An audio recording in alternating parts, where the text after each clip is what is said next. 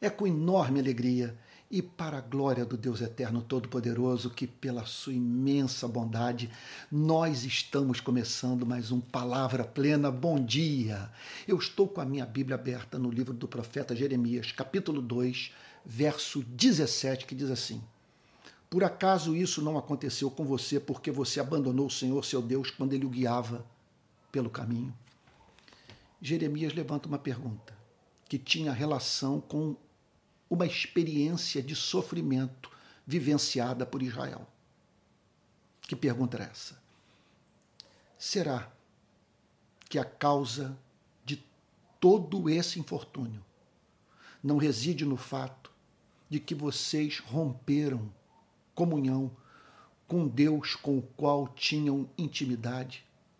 Um Deus que havia se revelado a vocês como um pastor que de vocês cuidava, guiando-os pelo caminho. Considerem esse fato. Por acaso, portanto, isso não aconteceu com você porque você abandonou o Senhor seu Deus quando ele o guiava pelo caminho? Então, com essa pergunta, nós tomamos conhecimento de um fato central para o desenvolvimento espiritual das nossas vidas, para que não venhamos cair em estagnação sem que o percebamos. Sobre o que Jeremias está falando nesse verso 17, sobre a importantíssima disciplina espiritual do autoexame. É de fundamental importância a fim de que avaliemos se de fato nós estamos respondendo à revelação do amor de Deus por nós com amor também. Então, como fazer esse autoexame à luz dessa passagem? Veja só. Responder essa pergunta, como fazer um autoexame, demanda toda uma série de programas. O meu objetivo nessa manhã é o de responder essa pergunta com base exclusivamente no verso 17 como fazer um autoexame. Bom, mas vamos lá. Antes de entrar na resposta para a pergunta, permita-me é, dizer o que, que eu considero um verdadeiro autoexame. É aquela introspecção não mórbida, não patológica, não neurótica, que tem como objetivo fazermos algumas perguntas a nós mesmos a fim de que obtenhamos respostas objetivas, de modo que estejamos habilitados a fazer uma avaliação acurada da nossa condição de alma. O autoexame também, ele pode se tornar necessário quando no momento de tribulação paramos para pensar na possibilidade de Deus estar, nos estar disciplinando. Deixa eu contar o que aconteceu comigo no ano passado. Foi um ano de muita luta. Foi no mesmo ano eu perdi minha mãe, me perdoe repetir, eu já falei isso em outra ocasião, e eu insisto em tocar nesse ponto para que os irmãos na fé saibam que as tribulações são bastante democráticas. Elas atingem todos os membros do corpo de Cristo. Isso é invariável. Importa por meio de tribulações nós entrarmos no reino de Deus. E no ano passado foi assim comigo. Perdi minha mãe, um sobrinho queridíssimo meu quase morreu num acidente de automóvel. Eu tive é, um carro roubado, ah, quase perdi um, o pé num acidente de moto entre inúmeras outras contrariedades mais. E é claro que nessas horas, eu tenho que ser franco com você, emergiram duas questões. A primeira delas, Antônio, você está certo do que tem pregado? E é claro, me veio à mente toda a denúncia que eu havia feito quanto à aliança da igreja com a extrema-direita e com o ex-presidente da República. E eu fui levado a dizer para Deus: Senhor, é, não vejo a mínima relação entre os sofrimentos que eu estou vivenciando este ano e o conteúdo da minha mensagem. Eu estou certo de que estou proclamando a tua palavra. E até agora não apareceu quem me convencesse de erro. De modo que, do ponto de vista do conteúdo da minha mensagem, eu tenho paz. Agora, Senhor, será que o Senhor está trabalhando em algumas áreas da minha vida? Se há, será que alguma resistência à voz do seu espírito na minha relação contigo? Será que algum pecado que eu não apresentei a ti, não confessei e do qual eu não me arrependi? Então, o, o verdadeiro autoexame demanda é, levantarmos essas perguntas e as respondermos honestamente. Eu não consigo imaginar progresso na vida espiritual sem a dedicação a esse exercício, que não se trata de um alto, de um ato de nós esfaquearmos a nossa alma, de imergirmos numa espécie de introspecção que só nos faz sentir miseráveis. Não, a meta aqui é o seguinte: ancorados na graça de Deus, nós vamos fundo fazemos perguntas e não temos problema em encarar as ligações que há em nossa vida com o mundo, com a carne e com as trevas. Estamos alicerçados nesse amor, por isso não temos problema em reconhecermos, em admitirmos, em confessarmos as nossas transgressões. Então, voltando ao texto. A que tipo de autoexame Jeremias chamou o povo de Israel a fazer. Olha só. Como fazer esse autoexame à luz dessa passagem? Em primeiro lugar, examinando o nosso estado de alma. A primeira coisa que nós precisamos, é, é, veja só, buscar, perceber é a seguinte: é, eu tenho paz. Eu tenho alegria indizível e cheia de glória. Eu estou feliz na minha relação com Cristo. A poesia em minha vida.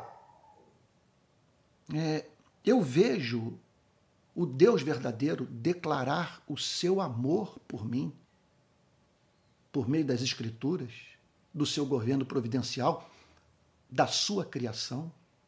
Então, veja, não se trata apenas de nós fazermos uma pergunta do ponto de vista do, do nosso nível de paz, vamos assim chamar de circunstancial.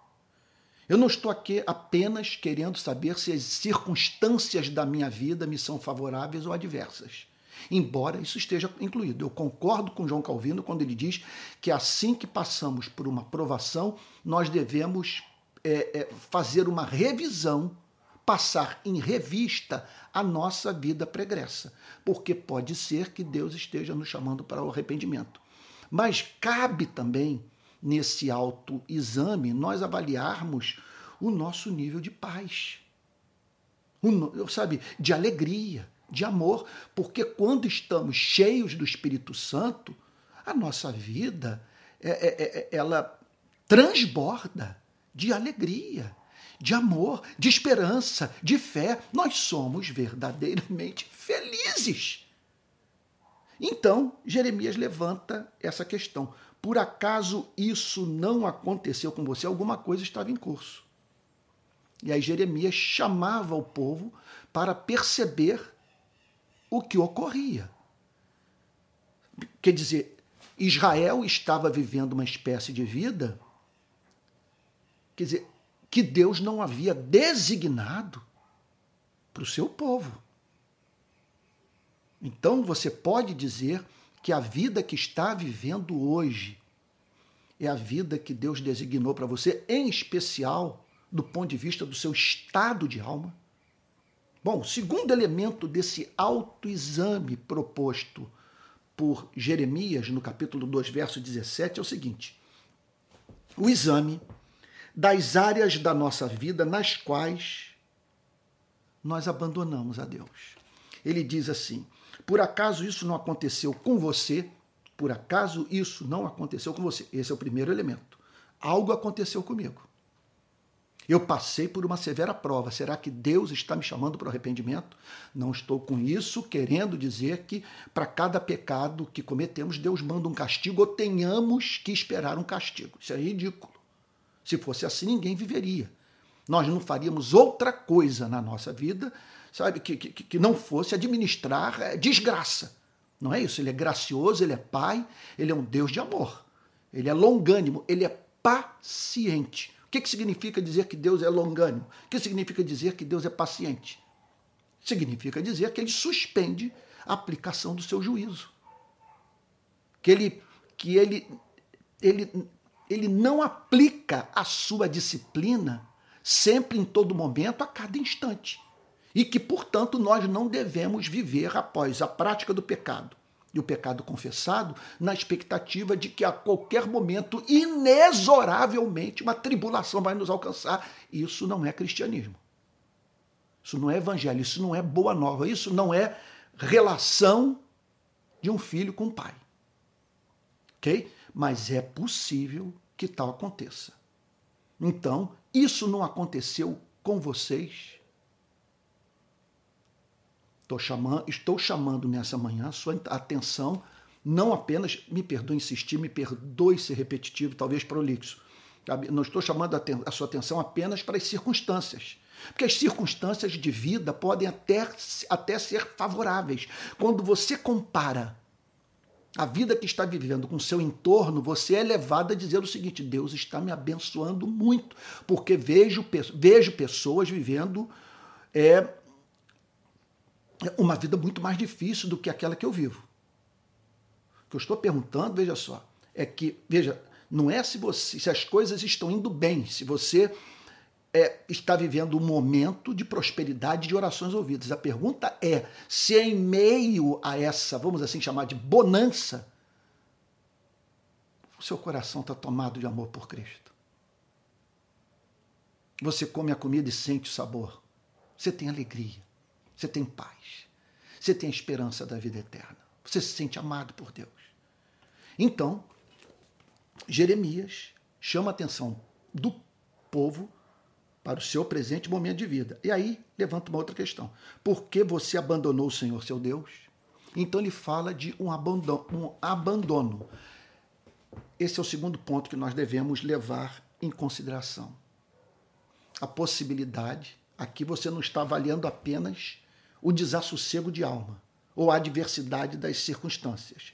Aqui você está saindo em busca de um, poss um possível descompasso entre você e a vontade revelada de Deus. Uma contradição. Algo presente em sua vida que revela uma ligação sua com o que não é belo, com o que não edifica, com o que não glorifica a Deus. Então, é, cabe fazermos algumas perguntas. Eu continuo crendo na verdade? eu continuo me submetendo moral e intelectualmente ao conteúdo do evangelho ou eu tenho trabalhado duro para fazer com que Deus, para fazer com que Deus se converta a mim, de modo que ele me sirva em vez de eu servir a ele. Eu mantenho, portanto, a fidelidade doutrinária. Eu creio no conteúdo da revelação. Qual é o meu conceito sobre as, as sagradas escrituras? eu sou capaz de ler a Bíblia contra mim, contra os meus interesses, deixando que ela me golpeie. Em segundo lugar, cabe uma outra pergunta, né? super importante. Será que eu deixei de buscá-lo? É quer dizer, será que eu deixei de fazer da busca pela plenitude do Espírito Santo o maior objetivo da minha vida? Há esse elemento de experiência viva com Deus no meu cristianismo. Eu já fui selado com o Espírito Santo. Eu tenho provado do testemunho interno do Espírito Santo quanto à minha filiação eterna. E por fim, você pode fazer perguntas referentes à dimensão prática da vida cristã. Sabe a prática do cristianismo? Fazer perguntas referentes à sua relação com os companheiros de trabalho. Você é luz ali? No seu escritório, na sala de aula, na empresa onde você exerce sua atividade profissional? O que falar da sua relação com quem você dorme? Com os seus filhos? E a relação com os irmãos? Você os ama de fato, ama a igreja e a relação com o pobre, com o necessitado, com o enlutado, com o enfermo, com o nu, com o abatido. Você é misericordioso? E por fim, é, nós devemos também submeter a um autoexame a nossa resposta à revelação do amor de Deus, a fim de examinarmos o nosso nível de gratidão. Olha o que, que ele diz porque você abandonou o Senhor seu Deus quando ele o guiava pelo caminho. Ele o guiava. Como um pastor guia as suas ovelhas, como um pai conduz um filho, sabe, trazendo, caminhando, guiando pela mão, segurando sua mão em amor. Será que não houve desperdício de oportunidades?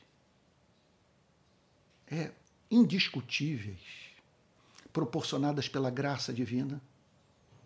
A quem muito foi dado, muito lhe será cobrado.